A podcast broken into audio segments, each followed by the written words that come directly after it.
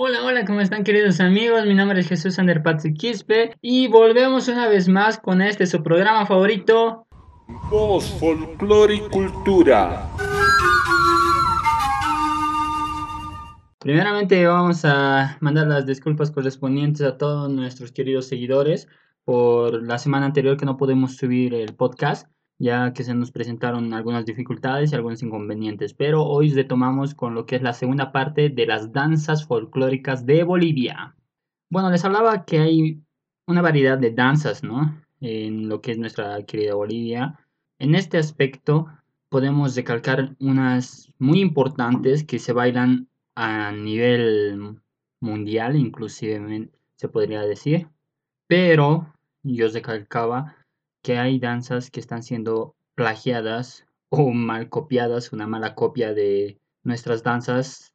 Así que vamos a ir enmarcando una de estas danzas que está siendo muy, muy, muy plagiada en todo lado y que a mí personalmente me molesta, me incomoda y mucho más que eso me hace dar rabia el cómo lo interpretan otras personas, otros países es difícil, no quiero juzgar a otras personas, pero cuando llegan a este punto, no sabes qué más hacer.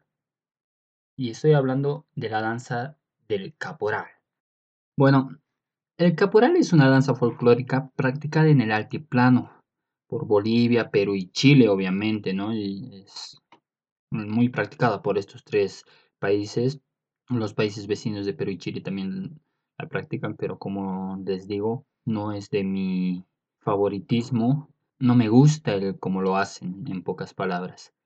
Bueno, estos son personajes inspirados del capataz, del capataz, ¿no? Eh, así hablando históricamente, el caporal o algunos también lo conocen como saya, la saya afro-boliviana, el caporal, caporales, como, como quieran decirlo, en muchos casos eh, era para mestizos o mulatos, ¿no?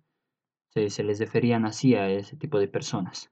Pero no nos vamos a meter mucho a lo que es historia, ya que puede llegar a ser aburrido, pero sí le vamos a dar una pequeña pauta. Bueno, el origen, ya se les dije, ¿no? Eh, caporal es del capataz de en los tiempos, en la época antigua se le decía, ¿no? Así.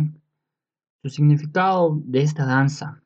El significado, no sé si pueden buscarlo en Wikipedia. Eh, les va a decir lo mismo que yo les digo, ya que hemos recolectado algunos datos, sacando también e investigando de distintas redes. La danza de los caporales es una manifestación folclórica que representa al mulato, que al considerarse el preferido del patrón reniega contra su raza en función de capataz. La danza. Danza como tal. ¿Y en qué aspecto nos referimos en esto? En la vestimenta y en la coreografía. El mm, caporal se presenta en distintos tipos de eventos, ya sea, no sé, en el Gran Poder, en carnavales, inclusive hasta en las fiestas de colegio llegan a interpretarlo los alumnos y es muy requerido también en, en distintas culturas. Así que vamos a hablar de lo que es la vestimenta. La vestimenta original de los varones consiste en el látigo, camisa holgada, la faja o faja o cinturón, como quieran decirlo ustedes, ¿no? El pantalón con corte militar y, también obviamente las botas, ¿no? Las botas con los cascabeles, ¿no? muy bonito. Yo tuve la fortuna de bailar el caporal y es una vestimenta totalmente hermosa. Eh, bueno, para el varón, obviamente, ¿no? Y para la mujer es lo mismo, muy, muy hermoso. Pero mientras que de la mujer eh, se usaba una blusa de mangas anchas, pollera, un pollerín, pollerita corta, como querrán decirlo, ¿no? Eh, los calzados y el característico sombrero tipo borsalino. Es más, más o menos el que manejan las señoras de pollera de la morenada, ¿no? Pero borsalino, los chiquititos, si es que me llegasen a comprender, o los que no llegasen a comprender lo buscan en internet, ponen el sombrerito borsalino y les va a aparecer muchas imágenes eh, referentes a lo que les estoy hablando. Bueno, en la actualidad la vestimenta se ha ido desarrollando, se ha ido poniendo e incorporando muchos diseños, se ha expuesto a muchos cambios, lo que en realidad a mí me incomoda y me molesta un poco es cómo se ha hecho estos cambios en el exterior. En el exterior es donde, para mi opinión personal, mi criterio personal es que lo están mal vistiendo, puede ser el término, ¿no? Para no irnos más allá. No es una vestimenta apropiada a lo que es el caporal como tal. Como les dije, ya les describí la camisa holgada, la faja o cinturón, pantalón con el corte militar, las botas, eh, pues en afuera se lo cambiaron. Hacen distinto tipo de vestimenta en el extranjero. Ya no usan lo que es el chicote o inclusive hasta el sombrero llegase a ser aceptable. Manejan otros accesorios en las manos. Las chicas tienen al parecer las faldas muchísimo, mucho más cortas que de lo normal. El escote de la blusa, que es muchísimo más pronunciada. En acá, obviamente, en Bolivia igual ya se ha ido incorporando este tipo de vestimentas. Y pues a mi parecer se ha ido perdiendo su cultura de dónde ha venido esta vestimenta, su origen. En la coreografía, la danza de los caporales obviamente se caracteriza por ser una danza liviana, por tener unos movimientos ágiles, ágiles y atléticos, perdón. En los varones especialmente, ¿no? Estos movimientos súper atléticos, los brincos, las patadas, ¿no? El manejo del chicote o sombrero que tienen en la mano, los giros de gala, las contorsiones, las patadas al aire, los saltos acrobáticos, los acompañamientos, ¿no? De gritos, de coraje y euforia que tienen, ¿no? Es una danza liviana pero con poder. En su estilo musical tiene cierto aire a ritmo marcial, no vamos a negarlo, mientras que las mujeres se destacan por mostrar y resaltar la sensualidad femenina. E, esa sensualidad, esa, el ser atractiva, ¿verdad? Así que en su mismo vestuario lo, describe, esas faldas angostas, los escotes, se, tienen que ver eh, los movimientos graciles, ¿no? Va acompañado de instrumentos de viento en la parte de la música como llegase a ser la quena, la zampoña, eh, los pitos, no sé cómo le dirán en, otros lugares, yo le digo el pito o el silbato, también le dicen así, ¿no? Y otros instrumentos como llegase a ser ya que conocemos el charango, la guitarra, la batería, la conga, las maracas, es una, un sinfín de variedad que se le puede meter a esta danza. Pero como les digo, especialmente en la coreografía, es esto. Eh, los movimientos ágiles y atléticos de los varones, más los gritos de coraje y euforia, mientras que de las mujeres son los movimientos sensuales, femeninos, atractivos, movimientos que te hacen desearte, ¿ve? Así a las chicas hablándoles.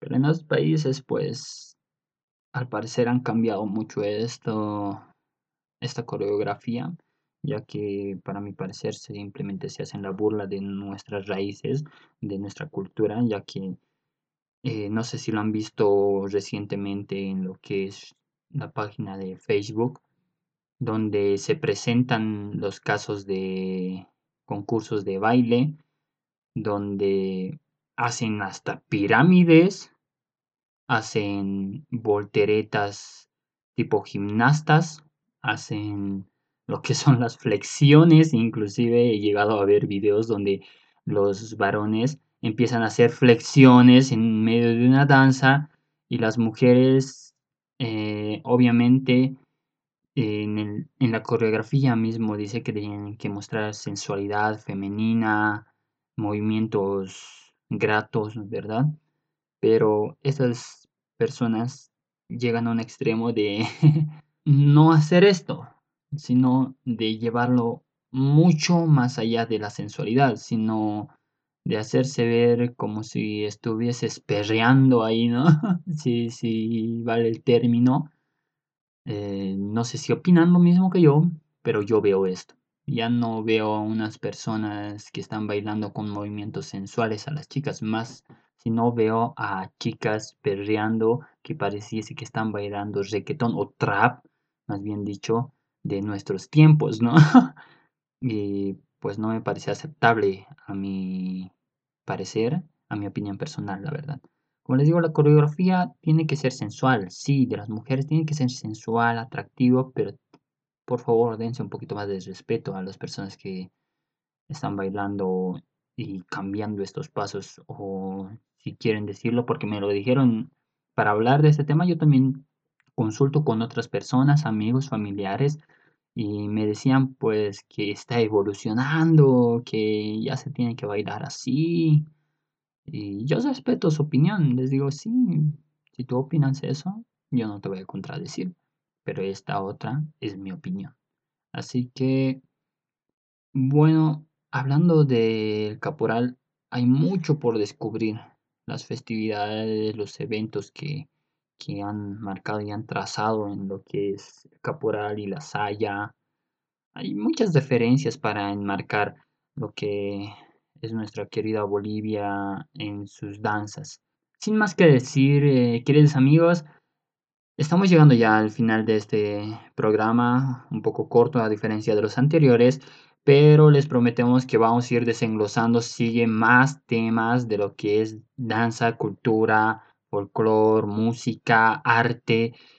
Ustedes espérenlo, no, nosotros vamos a seguir compartiendo con ustedes todo el conocimiento que vamos a ir adquiriendo y también de paso vamos a ir dando eh, opiniones y experiencias también contando para que usted pueda sigue surgir y conocer de nuestra amada querida Bolivia, de nuestra rojo, amarillo y verde que va siempre hacia adelante, que va hacia arriba, con lo que es cultura.